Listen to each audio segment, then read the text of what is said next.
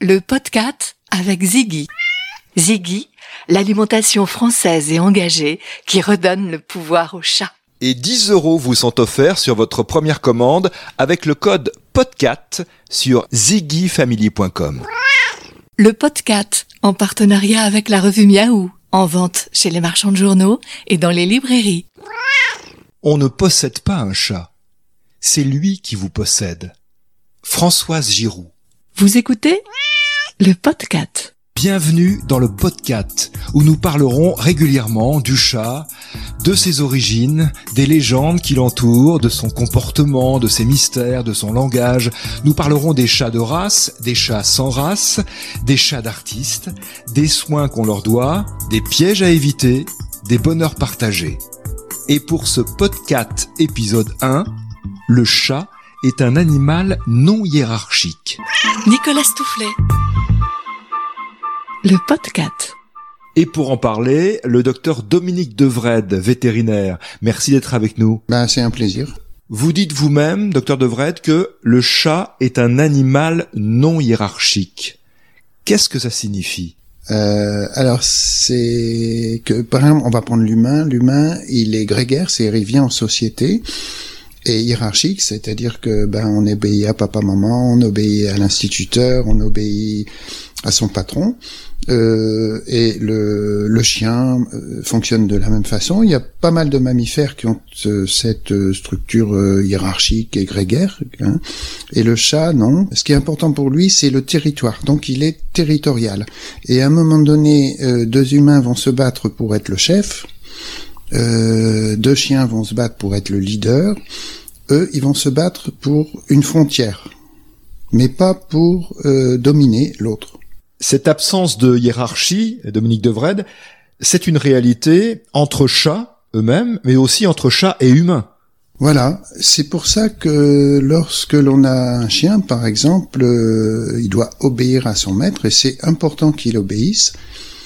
Et si on a un chat, on, va pas contraindre un chat comme on va contraindre un enfant à faire ses leçons, comme on va un patron va contraindre son employé à faire telle mission.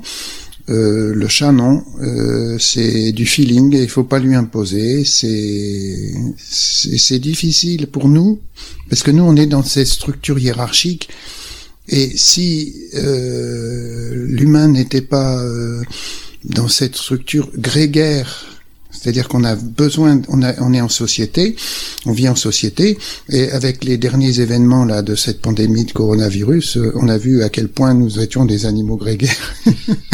Euh, le chat, c'est autrement et on a du mal à, si on se refaisait notre cerveau pour vivre comme eux. Alors, ce qui est bien, c'est qu'il y aurait pas Hitler, il y aurait pas Mussolini, il y aurait pas tout ça, parce que une fois que tu as respecté la frontière de mon jardin, eh ben c'est tout. Je vais pas aller plus loin. Je vais pas envahir ton jardin et je vais pas envahir le pâté de maison. Je vais pas envahir la ville euh, pour être dire c'est moi le chef de tout ça. Ça marche pas comme ça chez le chat. Pourtant, quand on a plusieurs chats, on a l'impression qu'il y a euh, un patron. Euh, un moment donné, euh, dans le territoire, en fait, c'est un volume. Moi, j'ai le haut du frigidaire. Et ça, c'est mon truc. Et toi, tu as pas le droit de monter dans le haut du frigidaire parce que derrière, il fait un petit peu de chaud et moi, j'adore ça. Donc, ça, c'est interdit et je vais me battre pour ça. Alors, quand on dit qu'il y en a qui sont dominants, c'est peut-être parce qu'il y en a qui sont euh, au niveau du territoire, qui ont un territoire plus large, ils ont besoin, alors je dis n'importe quoi, mais il y en a un, il a ses 3 mètres carrés, ça lui suffit, et l'autre, il lui faut 10 mètres carrés. Alors, on va dire, bah, celui qui veut 10 mètres carrés, euh, il, va, il va dominer. Non, c'est sa revendication territoriale, mais ça va pas au-delà. Mais c'est vrai que ça peut donner l'impression, et à un moment donné, on va dire, c'est un dominant. Autre impression, Dominique Devred, mais c'est peut-être une illusion de, de, notre part, nous les humains, on a l'impression que le chat parfois obéit, comme euh, quand on l'appelle euh, ou quand on lui dit non, euh, on sent parfois qu'il réagit positivement à nos injonctions. Alors c'est vrai que Minou, viens, on ouvre le frigo, ou tout simplement on s'assied dans le canapé, on allume la télé et puis il dit Minou, tu viens? Et puis il a plaisir à ce contact. Alors parce que souvent euh, les gens pensent que à partir du moment où il n'y a pas le côté grégaire et hiérarchique, il y a, je sais pas pourquoi, il n'y a pas le côté affectif. Alors, un, bon exemple, par exemple, c'est je pars en vacances, j'emmène le chien, il prend l'avion, il est avec son maître et tout se passe bien. Le chat, eh ben il va pas être bien. Si je l'emmène dans la voiture, je le mets dans une boîte, euh, on le met dans la maison qu'on a louée, tout ça, bah il est désorienté parce qu'il faut qu'il se réapproprie un territoire. Le chien, non, il n'y a pas de souci, il va vous suivre. Le chat, c'est sa maison. Alors souvent, quand on dit le chat, c'est sa maison, euh, les gens nous disent oui, mais alors nous, on sert à rien. Non, non, non, c'est sa maison. Mais les gens qui habitent sa maison, c'est important aussi. Oui, c'est finalement euh, terrible pour les humains parce qu'on a l'impression au fond que le chat habite chez vous, c'est ce qu'on entend assez régulièrement, euh, c'est le territoire qui compte, c'est la maison, c'est l'appartement, euh, tout ça est plus important que nous, donc d'une certaine façon, nous les humains, on est interchangeables pour eux. Oui. Alors, il est dans sa maison, et ça c'est important. Maintenant, il est dans sa maison avec les gens qui y vivent, et puis là, il y a eu un équilibre, il y a des habitudes, il y a des rituels, je pense qu'on peut parler aussi de rituels.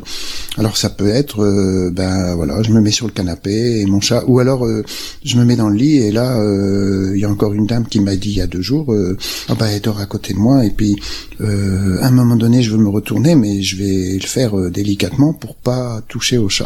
Et pour revenir au, territoire, j'ai eu une fois des clients, ils revenaient de la maison de campagne, accident de voiture, euh, le chat il part par la vitre arrière euh, dans le champ, et deux ans après, le chat revient.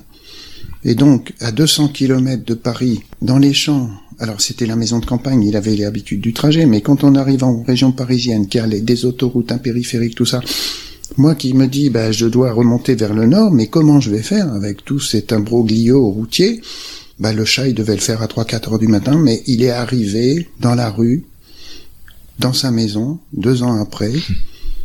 Euh, je, crois que c'était vraiment son territoire. Mais il n'y a pas que ça, parce que c'est vrai que quand on dit territoire, on oublie peut-être le côté affectif, et il y a un côté affectif chez le chat.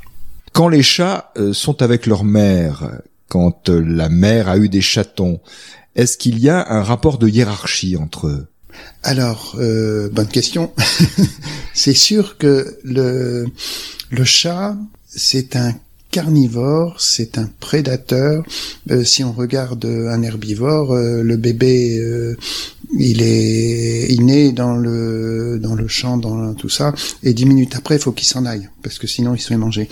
Le chat, c'est un prédateur et les bébés, ça va être des larves, un peu comme l'humain.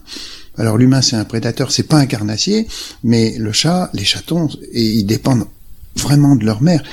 Et leur mère, euh, quand euh, les petits sont à la mamelle, alors là, elle va être méchante parce que c'est une maman. Mais je dirais, euh, une maman humaine va défendre aussi son enfant, et puis une maman chien, une maman... Enfin, les mamans, c'est les mamans, quelle que soit la structure. En conclusion, on peut dire qu'on ne dresse pas un chat. Non, il faut, faut le séduire. Merci à vous Dominique Devred, merci à Fred Pierre-François également pour son aide.